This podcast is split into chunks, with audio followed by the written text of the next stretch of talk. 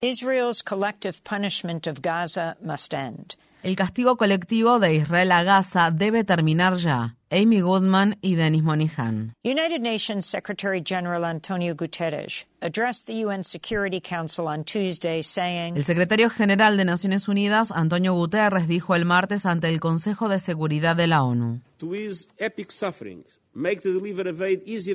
Para aliviar este sufrimiento épico, hacer que la entrega de la ayuda sea más fácil y segura y facilitar la liberación de los rehenes, reitero mi llamamiento a un alto el fuego humanitario inmediato. For an immediate humanitarian ceasefire. En su discurso, Guterres también criticó el asedio y el bombardeo que Israel está llevando a cabo en Gaza en represalia por el ataque que la organización Hamas perpetró el 7 de octubre, en el que murieron más de 1.300 ciudadanos israelíes. It is important to also recognize the attacks by Hamas did not happen in a vacuum. Es importante reconocer también que los ataques de Hamas no se produjeron en el vacío.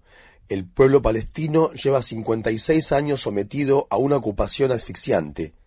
Ha visto cómo su tierra era devorada por los asentamientos y asolada por la violencia, cómo se asfixiaba su economía, cómo se desplazaba a su población y se demolían sus hogares. Sus esperanzas de encontrar una solución política a su difícil situación se han ido desvaneciendo. Sin embargo, el sufrimiento del pueblo palestino no puede justificar los atroces ataques de Hamas y esos atroces ataques no pueden justificar tampoco el castigo colectivo del pueblo palestino. And those appalling attacks cannot justify the collective punishment of the Palestinian people.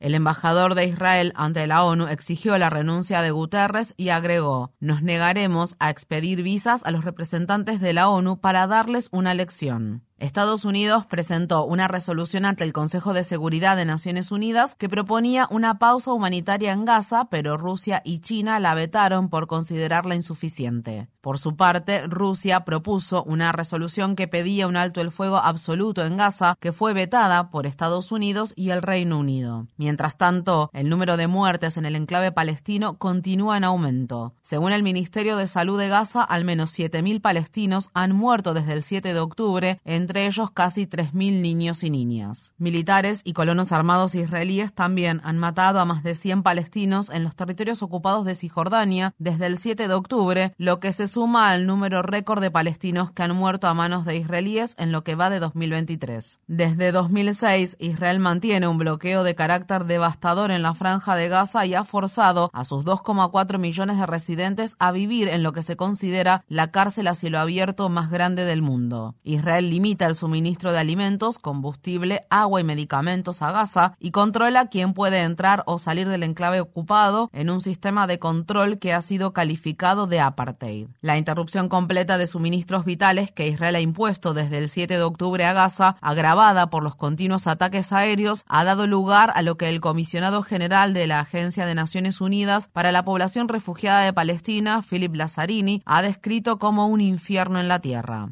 Lazzarini escribió al respecto, vecindarios enteros están siendo arrasados junto con la población civil que vive en ellos. Entre las personas que han muerto a causa de los bombardeos israelíes se encuentran la esposa, una hija y un hijo de Wael al-Dadu, director de la oficina en Gaza de Al Jazeera Arabic, al que muchos denominan la voz de Gaza. Los familiares de al-Dadu perdieron la vida como consecuencia de un ataque aéreo israelí cuando se encontraban en el sur de Gaza. El día después del bombardeo, la corresponsal de Al Jazeera, Youmna El Sayed, dijo a Democracy Now!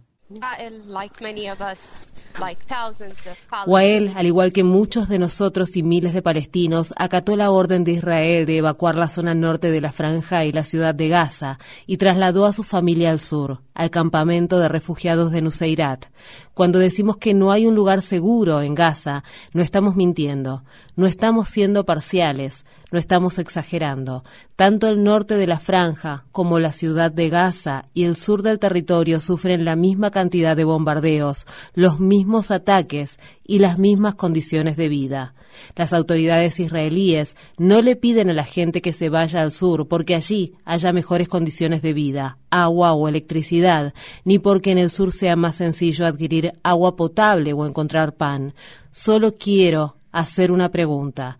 ¿Por qué nos pidieron que fuéramos al sur? I just want to ask one question. Why did they ask us to go to the south? La directora regional de la organización Oxfam para Medio Oriente, Sally Abi Khalil, declaró en un comunicado. La situación es sumamente horrorosa. ¿Dónde está la humanidad? Millones de civiles están sufriendo un castigo colectivo a la vista de todo el mundo. No puede haber justificación para utilizar el hambre como arma de guerra. La infraestructura sanitaria de Gaza está al borde del colapso. El doctor Hussam Abu Safiya, jefe de pediatría del hospital Kamal Adwan del norte de Gaza, dijo a la cadena Al Jazeera. Estamos desbordados por la llegada de decenas de niños y niñas heridos, moribundos y muertos. El ritmo de los ataques se está intensificando y nuestros suministros están a punto de agotarse. Cuando mañana se acabe el combustible, este hospital se convertirá rápidamente en una fosa común. Por su parte, el doctor Mohammad Abu Salmiya, director del hospital Al-Jifa, el más grande de Gaza, afirmó que las inminentes muertes de los pacientes que dependen del suministro eléctrico para utilizar respiradores o equipos de diálisis constituyen un asesinato premeditado. El miércoles, en un discurso que pronunció en el Jardín de las Rosas de la Casa Blanca, el presidente de Estados Unidos, Joe Biden, puso en duda el número reportado de palestinos que han muerto en Gaza. No sé si los palestinos dicen la verdad acerca de cuántas personas han muerto. Sí estoy seguro de que han muerto inocentes, y ese es el precio de librar una guerra.